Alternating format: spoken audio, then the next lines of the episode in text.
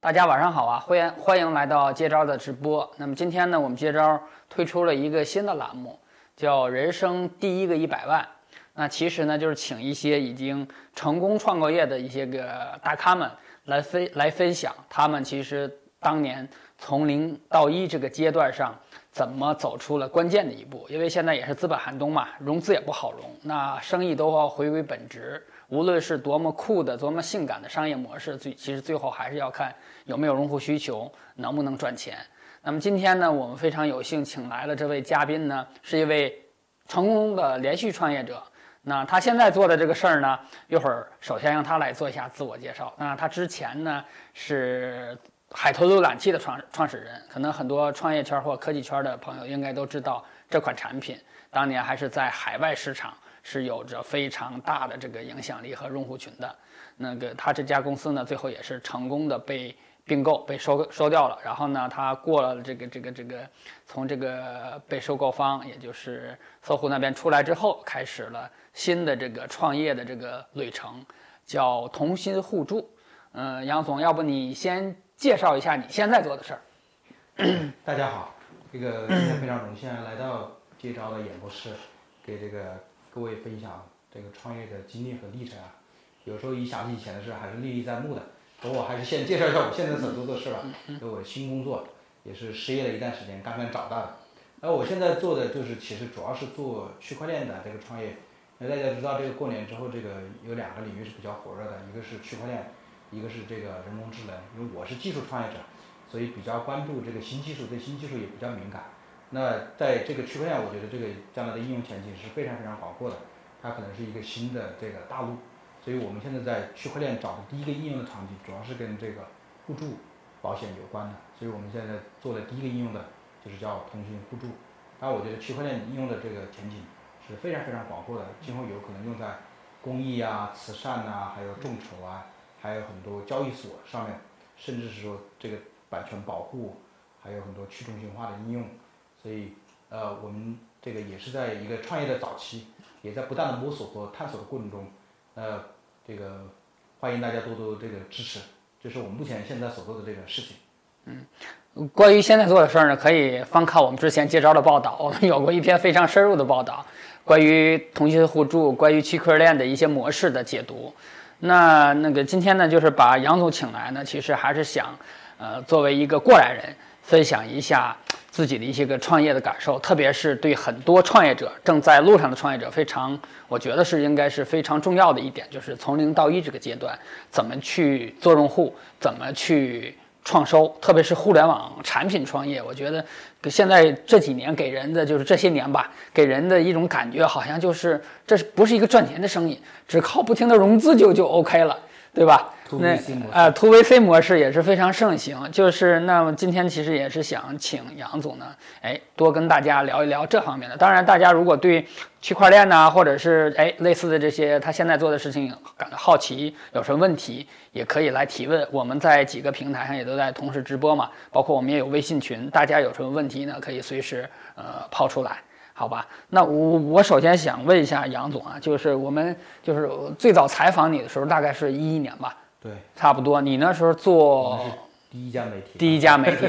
当时还是在前东家了。对对你你觉得这一次，嗯，创业，我我跟上一次创业，你目前你这一次创业也有半年了吧，差不多快半年了，对，小半年、啊，小半年了。你的跟上一次创业有什么不同感受？我觉得可能就是最大的不一样，还是说这个这个心态会有一些不一样。当然，这个心态是因为物质条件的，以前是受没引起的以前是没钱，现在是以前是屌丝，现在是屌丝逆袭，以是前吧？纯粹就是一屌 丝，在北京买不起房， 然后发现在那个微软工作，每个月工资，嗯，可能这个这个叫什么，就是也买不了一平方，嗯，就那种那种状态。所以当时从大公司出来辞职出来创业，就觉得就是本来就是无产阶级，嗯，其实没什么东西可以失去， 所以所以那当然这次创业可能不一样，就是毕竟上次创业成功了，也这个这个赚了点钱，那么这次可能会更加从容一些。所以呢，这次出来创业的话，就是这个最起码就是在起步阶段是不嗯缺钱的。对，我觉得呢，一个是就是你自己之前赚点钱，自己有点钱；，另外还有一个就是你上一次创业其实已经证明了自己，这次再创业就是哎很多资本都追着你跑。是但上一次创业，我记得你们从微软出来大概是不到二十二十万人民币的一个启动启动资金吧？对，对，二十几万吧，差不多。是你们嗯自己凑的吗？当时的钱就是我们自己几个人自己主要凑的，所以我可能就是嗯我的微软的一点积蓄，嗯，我也没多少积蓄啊，就大部分积蓄都可能花到这个上面去了。没事儿，估计老婆没看着，有积蓄也可以讲。 所以，所以这个当然现在的话就是是不缺钱了，但是其实也是甜蜜的负担，嗯，因为别人会对你的这个叫什么期望值会更高一些，嗯，要求可能会更高一些，所以有时候现在创业可能反而会有一种这这个叫什么是，有时候自己感觉都有点这个束手束脚的，就是必须得憋个大招，嗯嗯，做一件大事，嗯，所以呢，在外界看来有时候可能显得稍微保守一点，对但是其实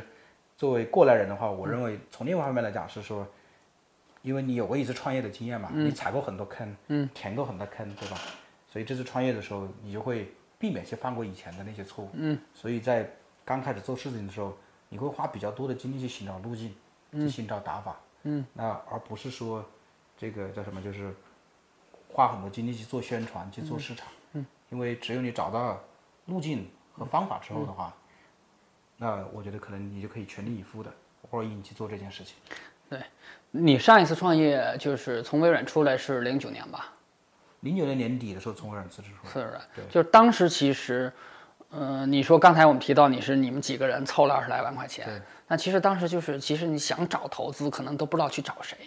那找到了，人家也不一定投你，不像现在这两年就是对吧，都是资本追追着创业者跑，特别是哎，你说大公司出来的，基本上拿个天使都没没有什么问题。就是，但是零九年的时候还是跟现在也很大不一样。不一样。嗯，我们当时可能出来创业的时候，就是就是我是零九年年底出来嘛，一零年开始正式干活。嗯，那那个时候那个时候这个这个叫什么？移动互联网还在爆发的前夜。嗯，因为移动互联网真正爆发可能是在一一年开始。对，就是资本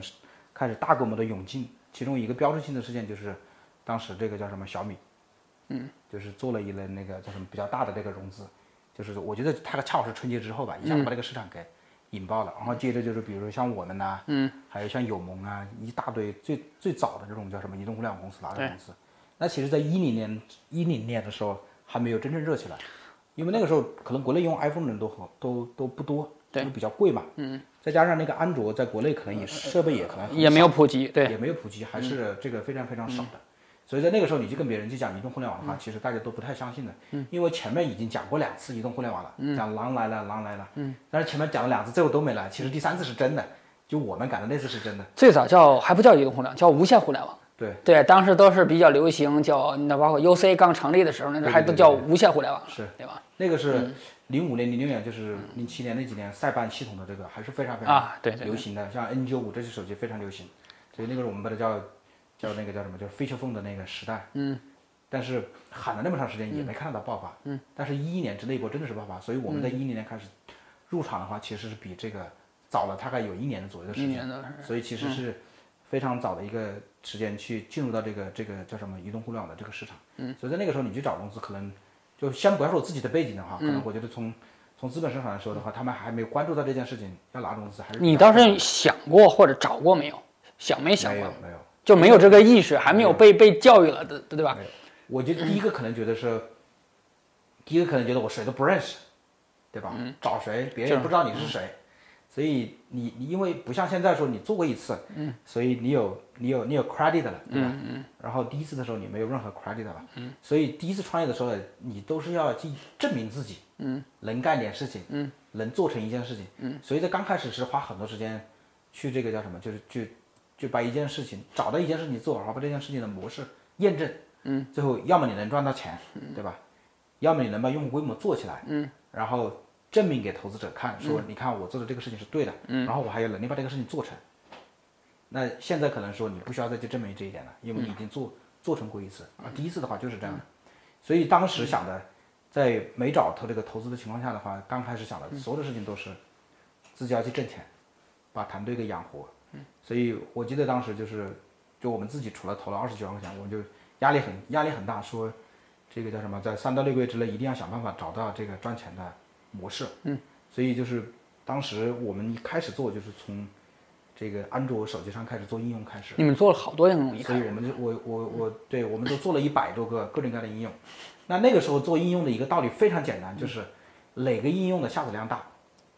我就做哪个应用。嗯，不管它是什么类型的。嗯，甚至这个应用就是在现在看来可能没有任何前途和价值，但是我们认为我用户下载的多，嗯，那我们就我们就去做这个应用。所以那个时候做那个时候就基本上有点像什么，就是比如说你在百度搜索里面你去看关键字，嗯，看哪个关键字搜的多，然后你就去做哪个关键字应用的 APP，就是这么一种状态。嗯，所以就是当时在我们看到那个安卓应用商店的时候，我们就基本上每天观察前十名，就是每个类别的前十名，总榜的前一百名，就每天去观察那些 APP，然后观察用户的搜索的习惯是什么样子的。嗯，哎，发现用户喜欢什么样的，我们就做什么。嗯，所以我们当时不仅做了很多这个工具类的，比如像省电这样子的，嗯，这个叫什么，就是任务管理这样子的一些这个 APP，也做了很多跟内容相关的 APP。可能在后来中国的中国这个中国也有很多人去做这种事情，就是比如说把一本这个叫什么几张图片打成一个包，对吧？然后就发上去，其实可能开发成本是非常非常低的。比如说当时那个迈克尔·杰克逊，嗯，就是去世一周年的时候，纪念他迈克尔·杰克逊这个去世一周年嘛，所以我们就做了一个迈克尔·杰克逊的那个专辑，就把它放的所有的歌曲啊、图片呐、然后封面呢、全部都装了一个 APP 里面。做了一个 APP，对，就做一个，这可能就很很快，可能三五天相当于快消品。对，就做出来就是一个内容嘛。但是因为用户真的搜的很多，下载量非常非常大。但是这个可能就是个，它隔一段时间它就下去了。但是在那段时间呢，它是很受欢迎的。所以我们那时候做的就是看看美国市场上现在有什么热点，就除了看关键字搜索之外啊，也看这个美国市场上现在有什么热点，无论是娱乐圈的，对吧，还是社会上的热点，就针对这些热点去做。那包括我们也做个像那个叫什么，就是因为美国人，美国人。我们发我们也发现很奇怪，就是就是美国人可能比中国人更迷信，嗯，就那个叫什么，就是就是那个星座的，就每天那个运势图啊，啊， 就是每天出行的时候那个运势图，星座的，我们也我们当时做了一个，也是非常非常受欢迎。我们在最最最最鼎盛的时候，基本上是安卓的应用商店里面每个类别里面前十里面都有我们的这个这个做应用的影子，所以就那样做了一百多个，这就撒胡椒面儿，是吧？对，所以所有的目标都是为了说。三个月以内一定要赚到钱， 要不就没钱了。嗯对对对对对，但是已经要赚到钱，那赚的怎么赚到钱呢？就是做广告嘛，因为那个时候没有其他商业模式，嗯，也不可也没有支付，所有的东西都是广告。那广告当时就是就是 Google 的那个叫什么，就是那个 AdSense，嗯，然后那个叫什么，再是叫 Emobi 啊， Emobi，有一大堆的那个叫什么，就是这个移动广告平台，所以我们就着眼于那些广告平台，然后去赚钱。那那些广告平台看的就是你的这个流量，嗯，所以就是流量越大就越好。所以就是当时就是，那我刚才说的就是找这个下载量大的应用，就是两个途径，第一个是说看关键字那个搜的多，第二看什么有什么有什么社会热点，嗯，那关键字搜的多的话，可能是证明这个应用可能会有长期的程序的价值，嗯，比如说一些工具类的省电，嗯，那么搜 battery 的很多，好吧，那你做个 battery 吧，做比如说那个任务管理的，嗯，对吧？就是就是很很快就很慢了，好，task 搜 task manager 搜的很多，嗯，你就做个 task manager。那那跟社会热点相关的啊，这段时间就是迈克尔·杰克逊一周年了，啊，你做个迈克尔·杰克逊的，就这种，就是就是就刚开始就是这样的一种状态。嗯，是什么时候发现这个浏览器是一个很好的一个一个方向？浏览器是浏览器，还真的是因为我们自己想去做这件事情，是因为我们自己天天用安卓手机，就那个是默认浏览器特别差，嗯，很烂。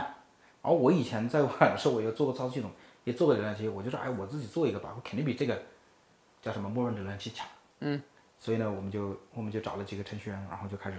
写了一个默认的浏览器，嗯。所以，然后没想到一写的时候，真的是挺受挺受欢迎的。这个你怎么去推呢？一开始，一开始我们在推那个浏览器，我觉得可能就是两种吧，就是刚开始是我们肯定是拿我们的 APP 去导流量嘛，因为我们有很多 APP，对不对？就像一个矩阵一样的，但是这个矩阵的概念是后来的人提出来的啊。那那个时候我们没有矩阵的概念，我们就是就是大纯架，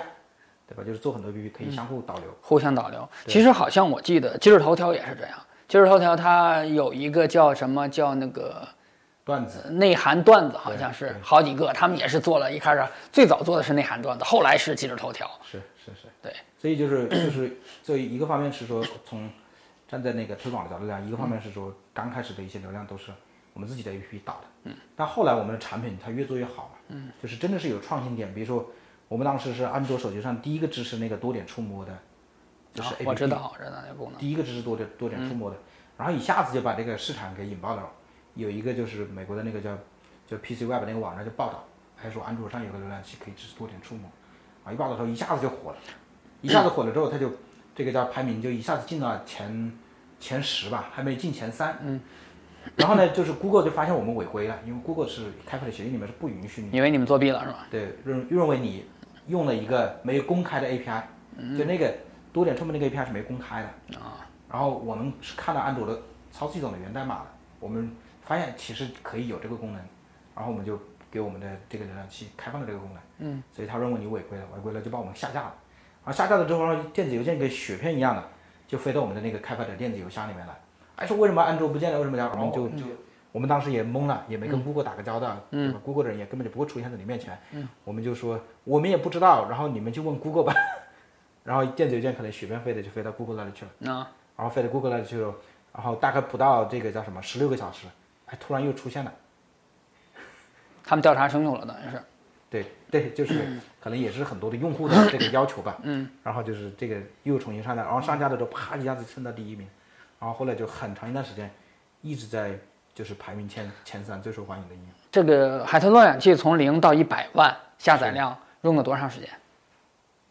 零到一百万大概可能是用了应该不到六个月的时间。不到半年。对，不到半年的时间。对，其实刚开始最积最难积累的，我印象中是那个嗯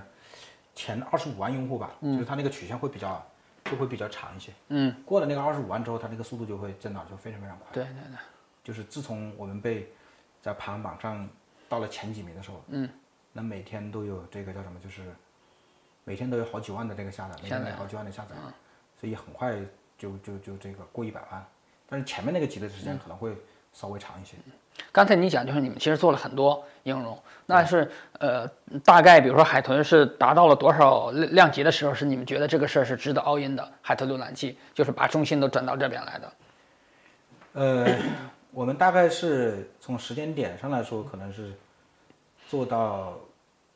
第一个公司开始赚钱了，我们不用担心说这个公司明天挂掉，这个赚钱都是你你讲的广告费吗？对，就是全部都是广告费。那一个月大概有多少钱的收入？它是有淡旺季的啊，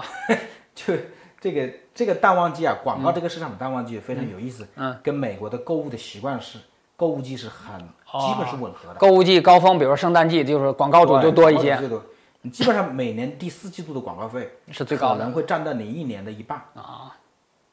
那第一季度是最低迷的，嗯到第二季度开始慢慢往上这个、这个这个爬升，最高是第四季度，第四季度就非常厉害。嗯，我记得我们创业的第一年的时候，我们账上有多少钱呢？有两千多万人民币吧。那第一年赚的等于是对，等于是一零年那一年年底年底的时候，对，反正红杉他们投我们的时候，我们账上是有两千多万。是不是你之前讲过一个故事，就是说那个第一年就用赚的这些钱给大家在北京买的核心的一些成员买了一些首付对，当时是是吧在？武汉买的。啊在我们武汉是对，嗯我们在武汉，我们差拿了两百多万左右吧，就是大概有前后加起来一共有十几个人，嗯，核心成员，然后就每个人就给差不多二十万。当时多少钱一平米？那个武汉那边房价那个时候可能应该是七八千、六七千一平米，七八千，那也那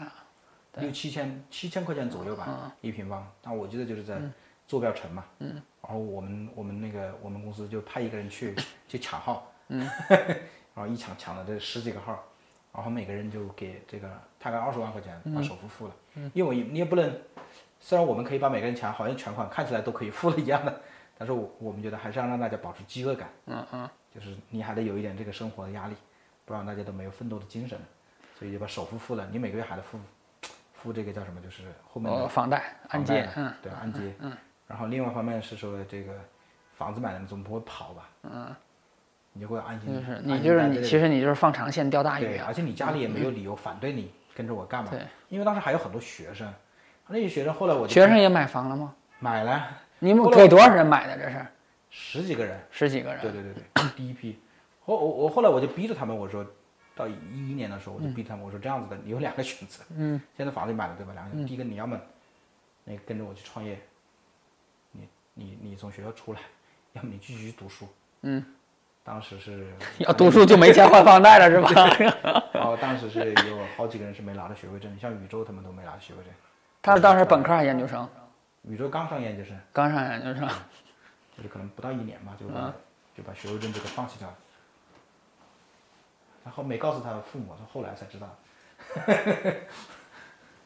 哎，就是你们呃，从第一个月就开始有广告收入了吗？就是创业第一个月做这个项目，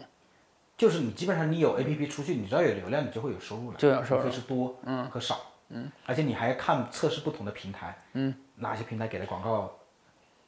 高，哪些给的广告低，有没有第一年就突然某一天一看，哎，这个月这个账上这么多钱？因为我之前采访过那个，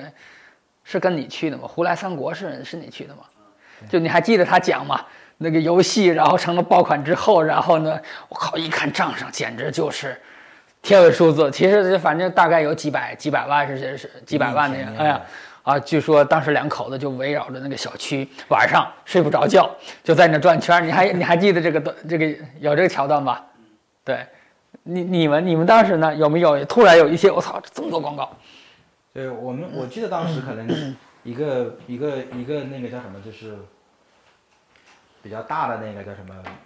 这个这个收入是一天过两万美金还是三万美金，两应该是过两万美金，当时汇率应该还挺高的时候，啊对一就是两万美金，你看你算了一下，一个月下来六十万美金，是非常不错的一个这个这个哎，就是那时候是，凡是像你们这样的公司，就是弄点 A app，就是抛上去，都会这样赚钱吗？还是说也不是说所有公司都都这样赚广告费，也有赚不到的？那个时代的公司，基本上只要你能搞得量，你就能赚钱，搞到里搞到什么？只要你有 APP 有流量，你就会赚钱。但是呢，一个还不行，就得多搞。你流量越大，你就越赚钱对了。当时不是有一个有一个那个最早的北京有一个小伙，就一个人，天天在屋子里面憋着，嗯，就写了一个 Task Killer，这个是一天几万美金的收入，就一个应用，嗯，因为那个应用非常受欢迎，嗯，结果呢，但是那个下载量特别大，啊，还有人做壁纸，嗯，在北京买别墅的，嗯，就是最早期做安卓的那批人，嗯，基本上我觉得可能在零八年，嗯就是在零九年之前进入这个市场的人，基本上每个人都赚到钱了。那个就跟真的就跟新大陆一样的，就跟那个西部淘金一样的，然后你就挖吧，到处都是金子。其实当时讲互联网、移动互联网创业是能赚到钱的，就是能至少能能让这个团队在呢国，外能挣到钱。呃，是吧？在国内是赚不了钱的，是吧？当时我觉得一个很重要原因是因为说，就是因为那个当时智能手机市场还不太大，然后 Google 为了推动这个开发者，大量进入到这个叫什么市场里面，所以 Google 是投了很多广告，在移动上面去支持这个开发者，又没有很好的这个商业模式，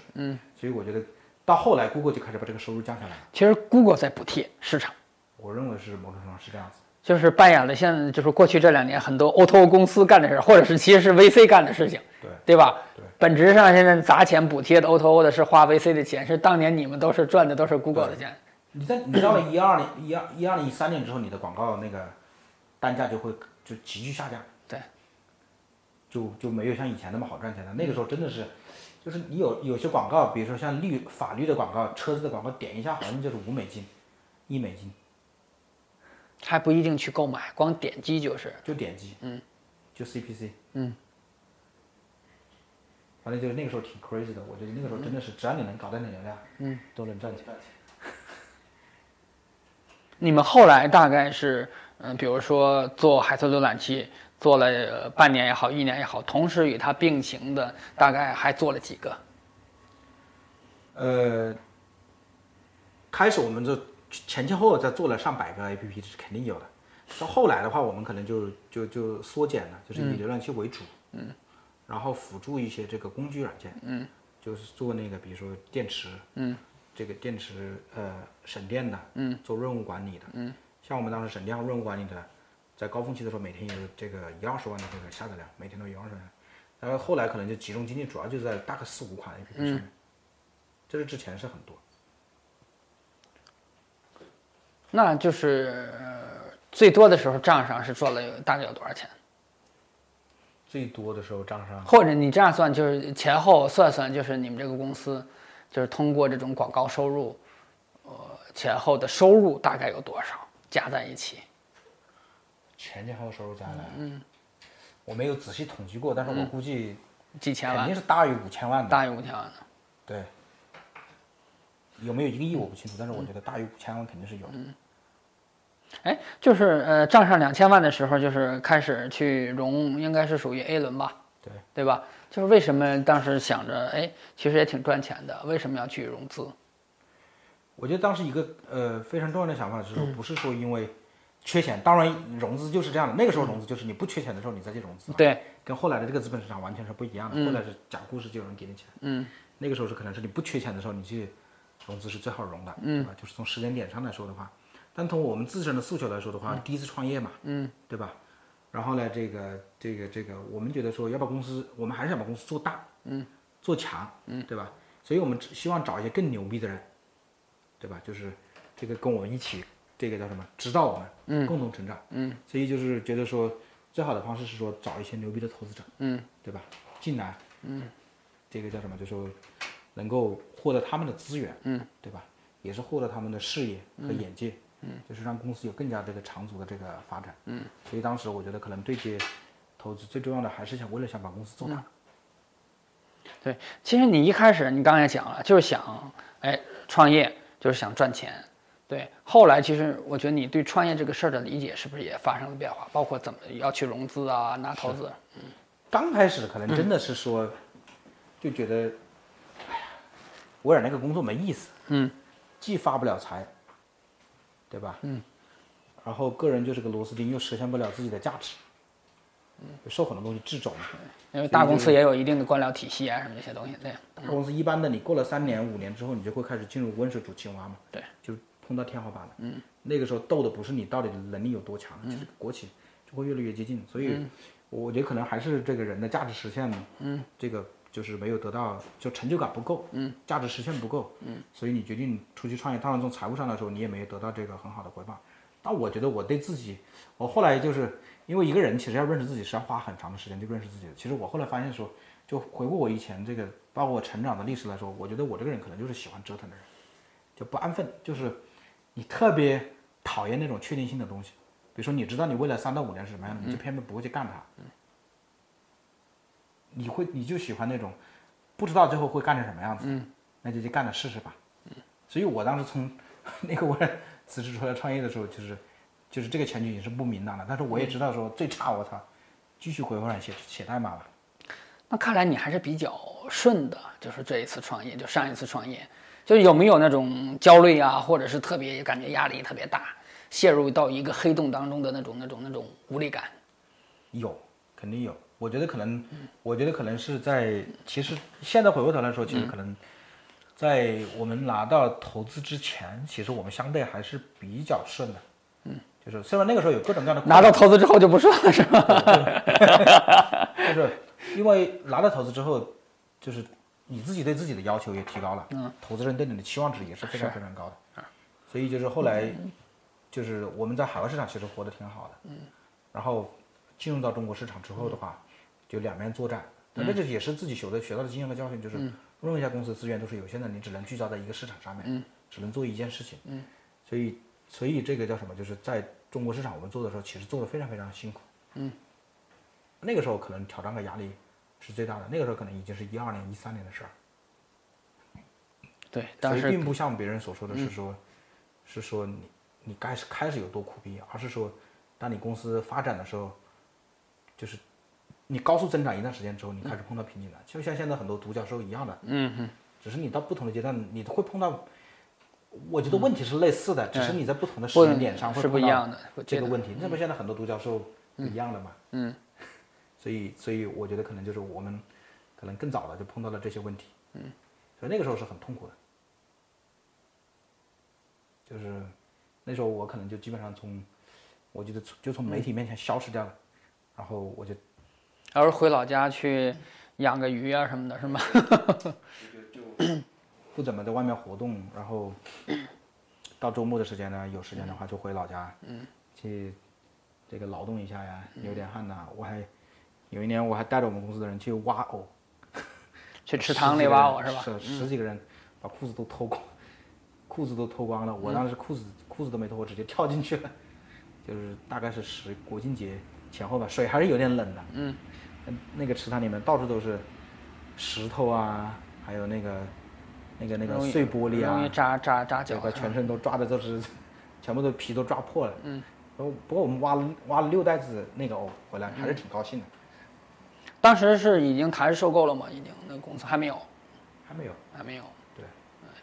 就是说，其实就是你讲的呢，就是拿投资呢是好事儿，但其实投拿了投资之后，其实各方面的这个目标啊、期望值是完全又不一样了。对对，有后悔过吗？说早知道嘛，老子不拿投资。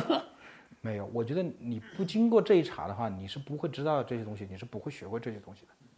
所以，所以这个叫什么？就是，就是，我觉得这些经验和教训的话，就是不不仅是你付出了，投资者也拿钱陪你去这个叫什么去学习了嘛，对吧？当然，投资者最后要的是回报，无非是回报大和小。但是其实对我们自己来说的话，这个叫什么？就是自己肯定是学到了很多东西，我们花的是时间和精力嘛。那那我觉得这些东西，我现在不在做第二次创业嘛，我相信将来肯定有所回报的。对，就刚才你讲的，有些坑啊什么的，可能就不会再去犯错当受了。就像我这次创业，我就我就特别明确，我绝对不做海外市场了。 就是你从哪里跌倒，你就从哪里爬起来。从另外一方面来说，干一行恨一行。我想做海外市场，我再也不做海外市场了。这个从另外一方面来说，你在中国市场跌倒的，好，我要从这个市场爬起来。我有时候在想，自己家门口的事情都没做好，还跑那么远去做做别人家门口的事儿。当然，这都是自己安慰自己。上一次可能一个一个教训就是同时做两个市场，对。但要是其实你们当时还是坚持做海外市场的话，其实后面有一个风口就是出海，是对吧？很多其实工具都是有变成独角兽级别的，而且呢，变现其实还是挺挺对容易的。后来因为那个 Facebook 进场了吧，嗯，就是这个就是包括游戏公司开始赚钱了，嗯，然后那个就是变现又开始变得容易了，对，就刚开始很容易，可能是因为 Google 他们贴钱，然后中间不太容易，嗯，然后在不太容易那段时间，我们把它放弃掉了。啊，觉得哎不行，然后做那嗯，没有熬过那个时间点，然后到了那个一四一三年之后，就是这个，啊又开始变得很容易。然后在那个之前呢，在这之前呢，我们为了聚焦，把那些东西全部都清除掉。嗯。然后也是因为应付两个市场忙不过来嘛。嗯。所以，所以又又错过了后面的这个时间，所以有时候是需要熬的。就是你不知道，就是说嗯明天是什对，么，后所天以是在什后么面才出现什么矩阵，嗯，就是各种流量矩阵，嗯，APP 矩阵，嗯就各种概念。所以我觉得可能当时如果是坚持在海外市场做下去的话，那我们当时其实是做的最早、最有实力，把这个矩阵给做起来，把这流量做大的。嗯除了流量器之外，我们有好几款应用，每天都是几十万下载，这个就是大几千万用户的。呃其实你看，比如说猎豹能上市，其实也是抓住了这这次出海的这个机会，对对吧？就是成就了好几家公司。好几家公司。对，现在还有公司还在前仆后继的出海。哎，就是你刚才讲到你创业，你是一个特别就是不喜欢确定性，是，对，那就是你你你觉得这个不确定性这种东西，你你是更你自己更倾向于看的是它好的一面，还是还是哪一面？你或者说你是不不特别在意它那个不确定性的那个另外一面，就是那种那种不好的一面吗？我觉得可能嗯是就是从从我自己的性格上来讲，我觉得可能就是更喜欢冒险一些吧。嗯，就是搏一搏，赌一赌。嗯，对吧？就是当然，任何就是任何搏一搏，任何赌一赌的话，它嗯都会就是最后都会有两面性，对吧？可能高收益的话，就意味着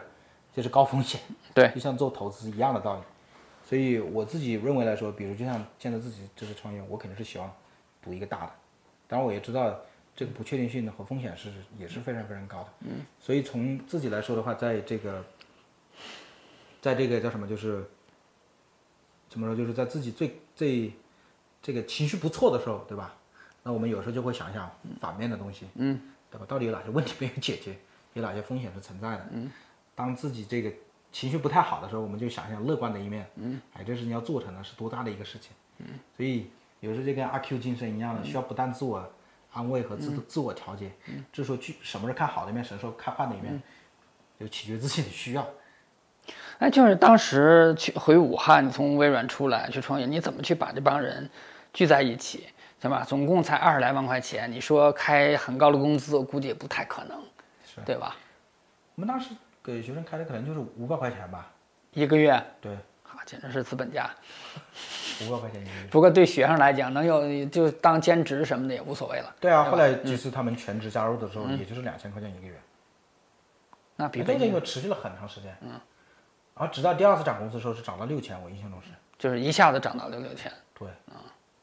是什么时候？大概创业多长时间？可能是我想想是涨到六千块钱，可能是创业的第二年、第三年才涨到六千块钱的，嗯，所以我们并不是说就是，当然可能有人工资会比这个高，嗯，但我们自己的核心成员的话，工资一直是一直是非常非常低的，对，因为你有房子了，你也不需要那么多钱，维持生活就够了。嗯。所以我们不希望说，因为看到这个今朝有酒今朝醉，把钱都花光了。嗯。所以一直比较这个克制。我自己反正一直都是拿这个一万块钱左右的工资。嗯。我记得在海城就，就是到后来涨到最高的时候也就一万块钱。嗯。我走的时候也没也没超过这个工资。嗯嗯，毕竟还公司还是个赚钱的公司嘛，对。然后那个，嗯那就是那一次创业，对你现在这次创业，你觉得是找一个，呃，还是想哎能够很快去赚钱呢？应该这个不是一个最主要的一个考虑了。我觉得可能最重要的诉求，可能还是说找一件，就是这个叫什么非常有价值的对事，，非常有价值，是足够大的事情去做。嗯，然后我觉得这个可能是第一，就是最高诉求吧。嗯，但是从这个从这个现实来说嗯啊，就是说这个这个叫什么？我们一个一个要仰头看看天，对吧？也要低头走路嘛。嗯对嗯对，所以从这个执行的角度来讲的话，我们肯定是希望财务稍微稳健一点，嗯，会比较好一些。嗯，因为现在整个资本的寒冬，你还不知道它会持续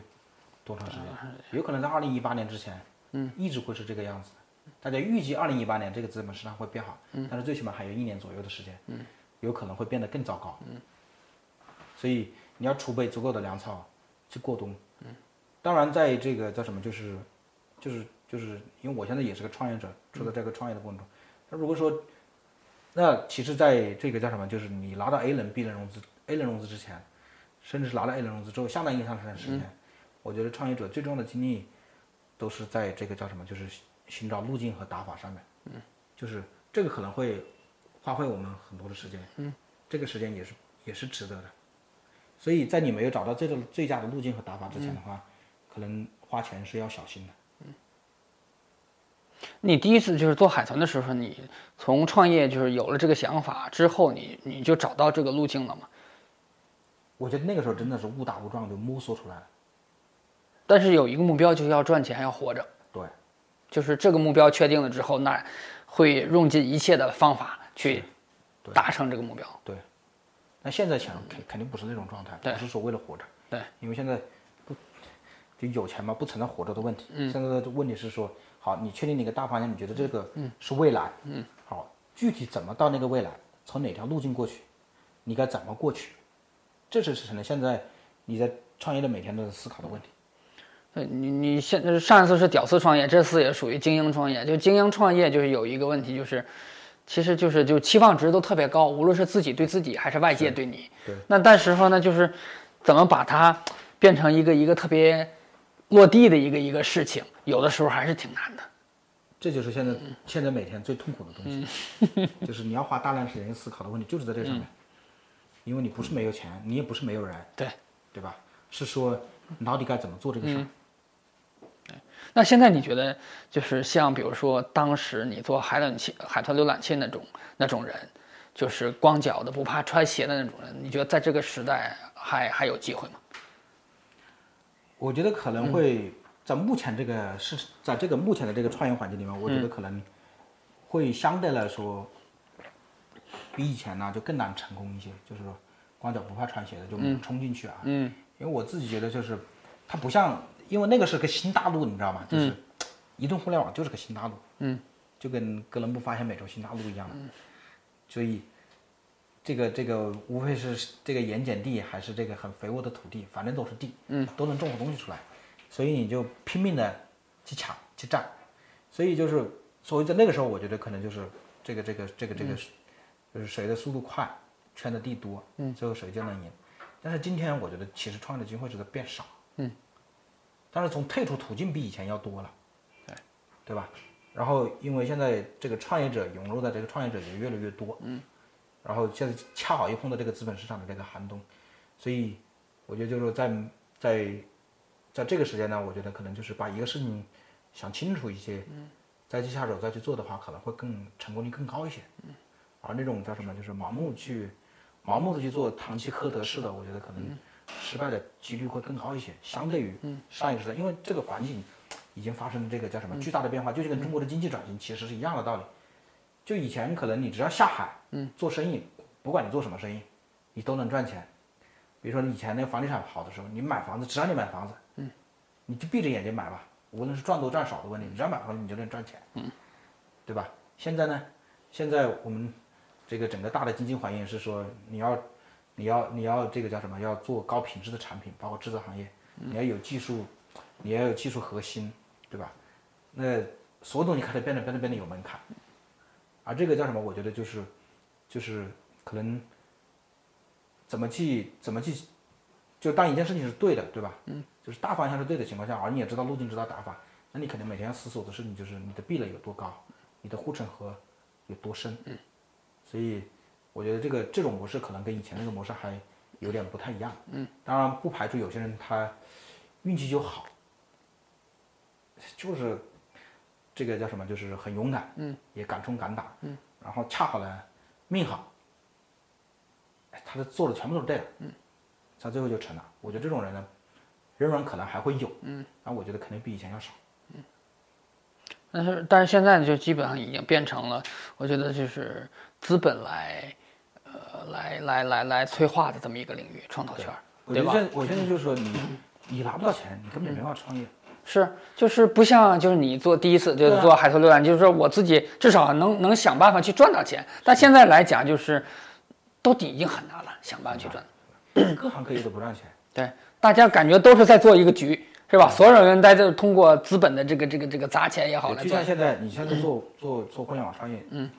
以前做移动互联网创业是有一个红利在，嗯，就是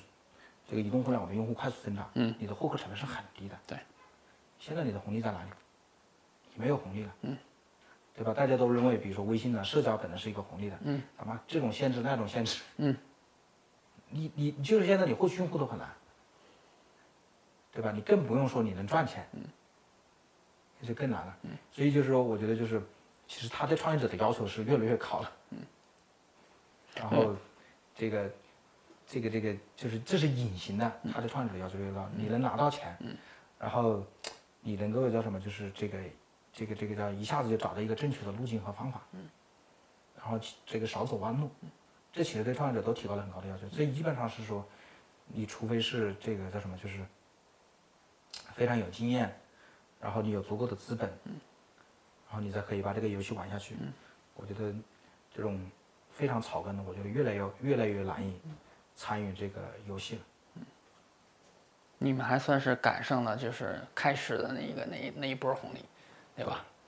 我觉得你嗯其实你们也不算草根了，就是你做海豚的时候，你毕竟是微软出来的，就是你的这种经验的，就是技术的这种储备啊什么的，我觉得还是对吧？我记得你第一次创业其实是大学本科毕业之后，然后呢失败了，又回去乖乖的去老老实实读研究生。对，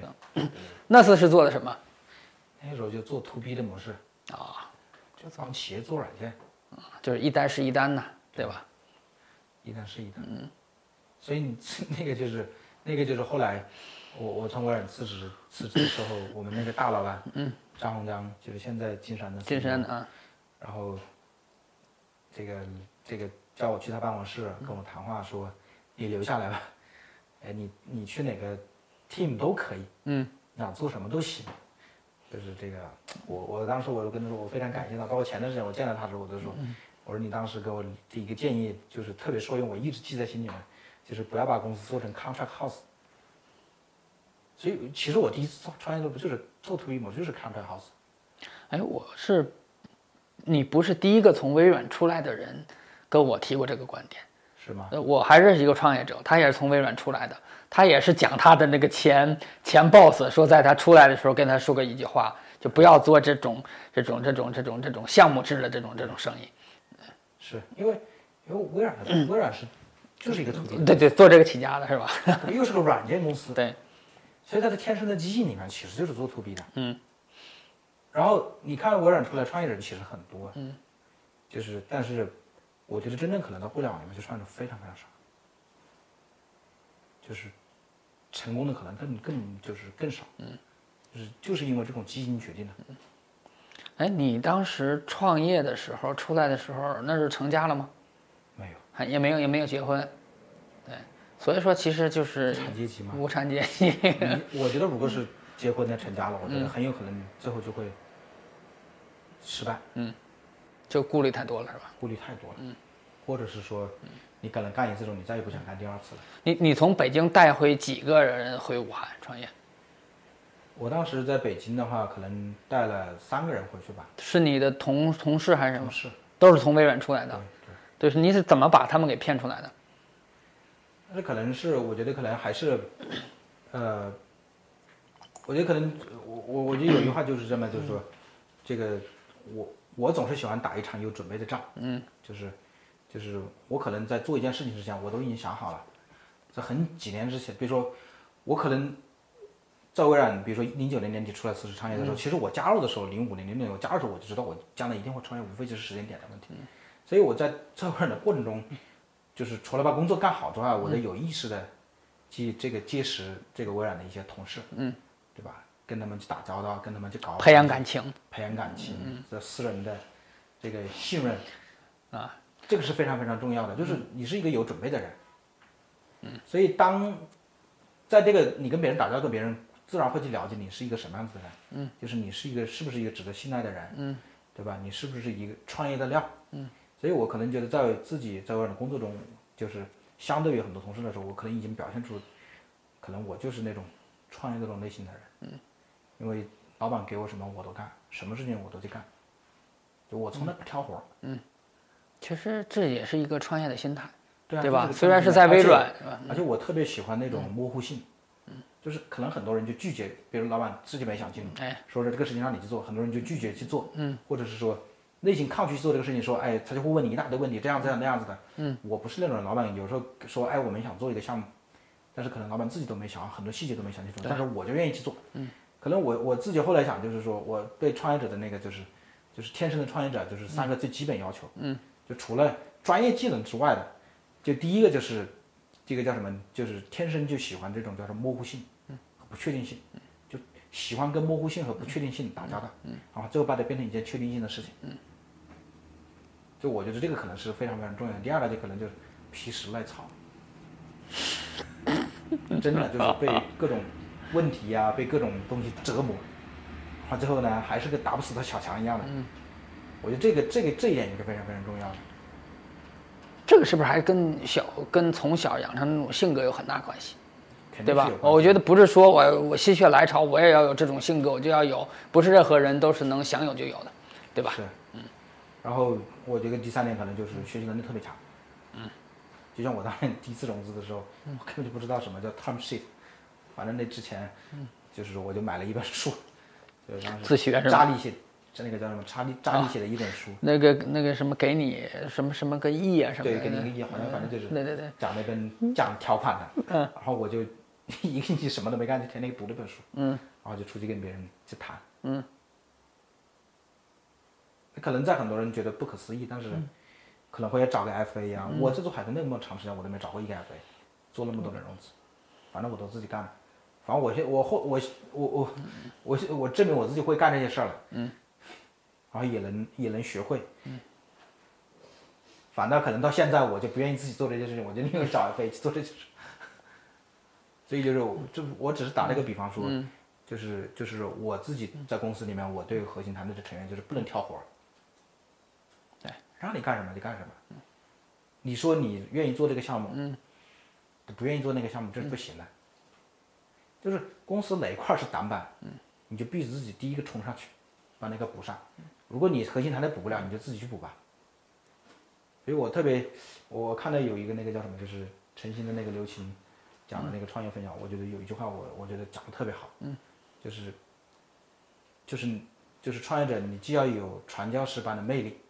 对吧？能把别人忽悠进来，嗯，别人的想法很牛逼，你可能有他十倍牛逼，能把他镇住，嗯，对吧？然后同时呢，你又要那种叫什么，就是百万手百万军中取首级的那种杀手版的这种叫什么气质，就是现在也面临很多困难，嗯，对吧？然后你就能冲上去，把这事情给解决了。虽然你可能不是最擅长做这个事儿，但是呢，你把那个短板能补上。所以我觉得可能就是这个也是，也是，就是我一直以来对这个叫什么核心团队的要求，就是你不能挑活儿。有人说啊，我不擅长干这个事情，我不应该去做这个事儿。但是公司里面如果现在没人干，是对吧？或者是说有人能干的，他们有更重要的事情要做，那你就你就去干好了。嗯。所以，所以就是我觉得可能就是，也是很多这个经验和教训吧。嗯。反正我是不太喜欢挑活的人。也这个是就是就是就是过去的一些经验的总结吧。嗯。你们现在多少人团队？现在可能有三四十人吧。四十人。对。海豚的话，比如说达到四十人是用了多长时间？还能达到四十人。嗯。还能达到四十人，可能也花了半年左右的时间吧。反正最多的时候多少？一百多人，不止，最多是四百多人，四百多人。接近五百人。也那嗯是是在一二零一三年的时候吧，啊，也是一个中型互联网公司的一个规模了，差不多。扩容基扩张基本上到了顶峰的时候。嗯这个人员扩张，这个就是有没有一些经验或者是一些啊，这这也是个大坑，嗯，也是我有时候总结下来的是拿完了钱，拿完投资之后就疯狂扩张？对啊，嗯就是就是我我自己觉得就是我我我心里一直有一个很很那个那个非非常好的那个数字就是五十五个人。我特别希望我做做，比如说在做这些公司不要超过五十，虽然是理想情况啊，为什么是五十五就是你知道那个叫什么 WhatsApp 没卖的时候是多少人吗？啊？就是五十五个人。几十个人啊，所以别人最后算过，WhatsApp 卖了一百九十亿美金，对不对？对除以五十五嘛，你算一算每个人创造的价值。 所以我我自己就一直认为说，啊靠，公司不会能做到不超过五十五个人，哎，我就非常非常欣慰，非常高兴。然后实际上可能实际操作起来可能是很难的一件事而且是越来越难。对，对但是但是就是我觉得这个事情就是就是说明另外一个事情，就是说，呃，就是在你的这个叫什么，就是就是第一个第一个你的路径不清晰的时候，嗯，千万不要去盲目去扩张，嗯，对吧？不要因为有一件事情需要人做，需要去找一个岗位，然后突然冒出另外一件事情要人做，又去找出一个岗位。首先要想你的战略目标是什么。对，就是你的中心为你战略目标服务。你会发现今天需要一件事情去招一个人，啊，这个人下个月可能你不太需要他了，但你还把他养着。嗯所以这样的话，人会就越招越多，越招越多。还有一个就是异地办公也是非常痛苦的事情。当时你主要就是在武汉还是在北 京？我当时就两边，我最就是武汉和美国两边跑嘛，北哦京也对经常跑嘛。对我们在成都有办公室，啊在旧金山有办公室，在啊日本有办公室，在北京有办公室。哎呀，面对不同国籍，嗯，不同肤色，不同文化不同文化、不同地域的员工是一件很痛苦的事情。沟通成本非常高，所以这个我我觉得可能也是个也是个很大的经验教训。包括自己天使也投了一些公司，我就经常去告诫他们，嗯，你根本养不了那么多人。我觉得你你完全可以裁掉七八十人，你这个事情就可以干。因为现在资本市场寒冬嘛，很多公司其实日子都不太好过。嗯，其次是融了几千万美金的公司。嗯，所以我我是我自己是觉得说，公司最好不要超过五十五个人。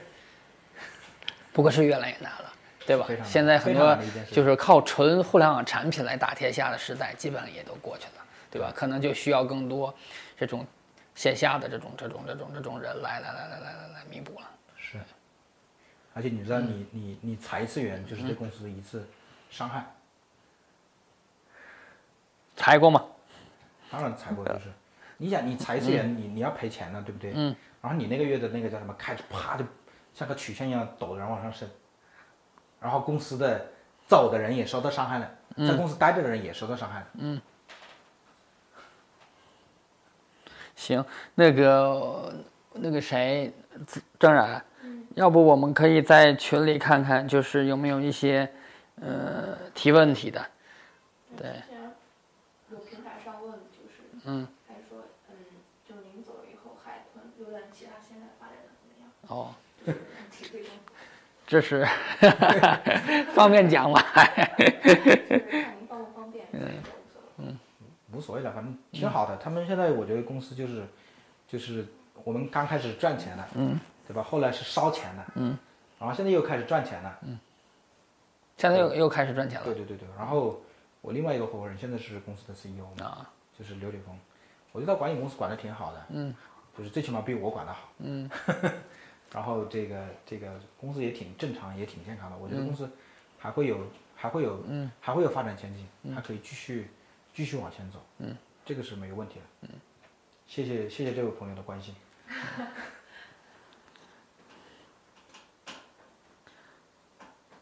你要不要进这个？放到你要不要进这个群里面跟大家互动？对我我问一下啊，对，那我这个平台就先退出来。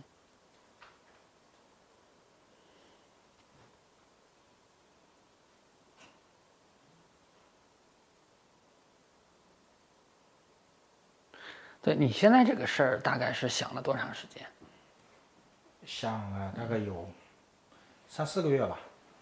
对我只记得之前听你提过，其实有几个方向嘛，包括人工智能啊什么的。对，最后是想想到了这么一个方向。是，因为我觉得可能就是也是就自己做过一次，然后经验的总结、就是说，第一个你要做一件事情足够大，嗯，第二个你要做一件事情离钱近一点，嗯，对吧？第三个就是这个市场要有痛点，嗯，第四个就是你的这个你的核心竞争力能在这上面能发挥关键性作用，对，就是想来想去就是，哎，就是好感觉好像有点公式化，嗯，在套啊，但是就是基本上是按照那个逻辑去想。所以最后想来想去，我觉得可能就是，就是中国的这个，这个这个保险市场，嗯，增速是非常快的，市场又有明确的这个痛点，嗯，而且就是这个我自我自己认为加上大数据啊，包括区块链这些技术，今后在中间能够起到非常重要的作用，关键性的作用，它就像 P to P 和征信行业一样的，嗯，技术是可以发挥作用的，还是所以做嗯所以就是这个，我觉得这个事儿，就是是一件非常有意义的事情，就不仅是有社会意义，嗯而且也是一件有商业价值的事情。所以自己对这件事情的判断是这样的，嗯然后恰好看到了区块链这个技术，是一个非常，呃，这个叫什么颠覆性的技术，嗯一个非常牛逼的技术，在这个里面恰好可以找到很好的这个应用。嗯它区块链技术应用的可能可能不仅是这个，将来可能会有更更广阔的应用应用场景和应用前景。嗯，你觉得这个如果把它看成一个一个一个趋势也好，风口也好，就跟当年做海豚时的那种那种趋势和风口来讲，有什么不同？我觉得，我觉得可能还是不太一样的。我觉得，我觉得区块链存在还是个技术，嗯，所以我觉得最重要的还是要找应用，嗯，对吧？呃，那我觉得移动互联网那个 那个机会太大了，就是那个移动互联网它基本上是两个模式的叠加，所以我觉得它产生的机会是一个非常巨大的机会，就是说它的第首先是说首先是说这个叫什么，就是用户对吧的行为发生改变了，嗯，对吧？从 PC 到这个手机上，嗯，用户天天带着它，然后手机是一个很私人的设备，知道你的地理位置，有你的这个联系方联系人，很隐私的一个设备。对。其次是说这个这个这个叫什么，就是这个这个智能手机、智能设备。它的规模可能是 PC 的规模是十倍以上，嗯，所以这两个东西叠在一起了，它那个这个效应就像放了一个氢弹一样的，所以我觉得这个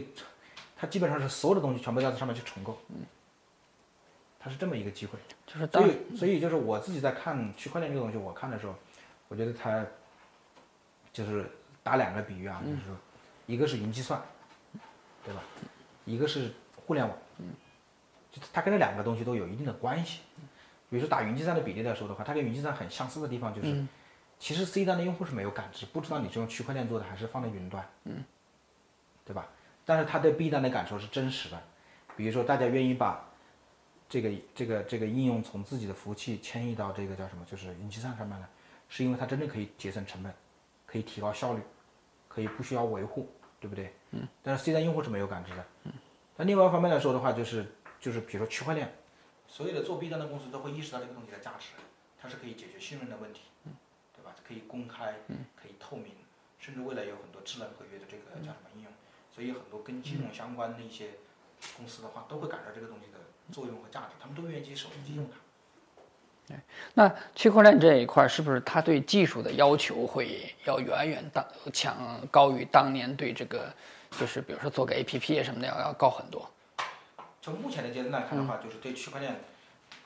的应的的要求是要高很多的。高很多。就是当年其实移动互联网中国就你们就是海豚浏览器那一批，我觉得可能还是一个市场的红利，加上就是就是从商业角度来讲，更多的是一种模式，对对吧？对那今天来讲，就你做这个事儿呢，可能更偏技术了。是对，但是呢，就中国人一一一向善于就在模式上，就是变着戏法来玩儿。对但在技术上呢，好像一直比如说是美国呀，是硅谷来主导这个趋势。就是那有没有可能，就是像以前中国人玩模式一样，那在技术上有没有有没有可能就是跑出一些真正的就是领先的，甚至比硅硅谷那个硅谷还领先的一些个公司？我觉得可能就是区块链应用，现在的一些应用大部分都是在这个金融领域的一些应用。嗯，我觉得在这样的一些领域应用的话，可能想找出比美国更先进的模式，我可能可能比较难一些。嗯，但是这个区块链我用在一些这个这个今后跟互联网结合，用在 C 端的一些应用上，我觉得它有可能是诞生这样的机会。比如说我们现在这样做的这个互助，嗯，它有可能就是这个领域完完全全可能走到美国前面去。嗯，就是虽然美国在就海外互助已经有三四百年的历史，但是都是传统的模式，线下模式在运行，而互助这个事情结合区块链、结合互联网，有可能在中国能够把它完成一个纯粹的这个叫什么，就是线上的模式。那我觉得如果把这件事做成的话，那中国显然是在这个方面是走到前面去了。我觉得可能在纯粹的技术方面，在这个这个叫什么，在这个发展和进步上来讲的话，就是在美国的话，仍然它是源头。嗯，但是我觉得可能中国最后能领先的还是在应用上面。对，还是在应用，把技术跟应用结合，嗯，这个上面，就是底层的可能还是美国那边的。我觉得底层还是美国的，因为那个国家的文化体制，嗯，它更适合这种，嗯，技术上的这种创新。创新，中国可能还是比较适合应用创新，模式上的这个创新。行，我看看还有什么问题。对，直播可能也差不多到这儿，然后接下来呢，就是嗯，如果微信群里有人会提问的嗯话，可能我们就直接微信群里来来回复一下就 OK 了，行吧？那个小婉，差不多吧，直播。行，直播要不先到这儿。那最后呢，我们再次感谢杨总啊，那个谢谢抽大出家抽出时间，对，这是开了一下午会之后，然后呢，直接就过来了，对。谢谢。那个，我们接下来呢，就是如果对这个这次直播非常感兴趣的朋友，可以留意我们后面的这个我们的内容。呃，接招的微信公众号啊什么的，我们会做二次的传播，会有视频出来，会有文字出来，到时候大家也可以再去哎再去细细的去去去品味。 We climb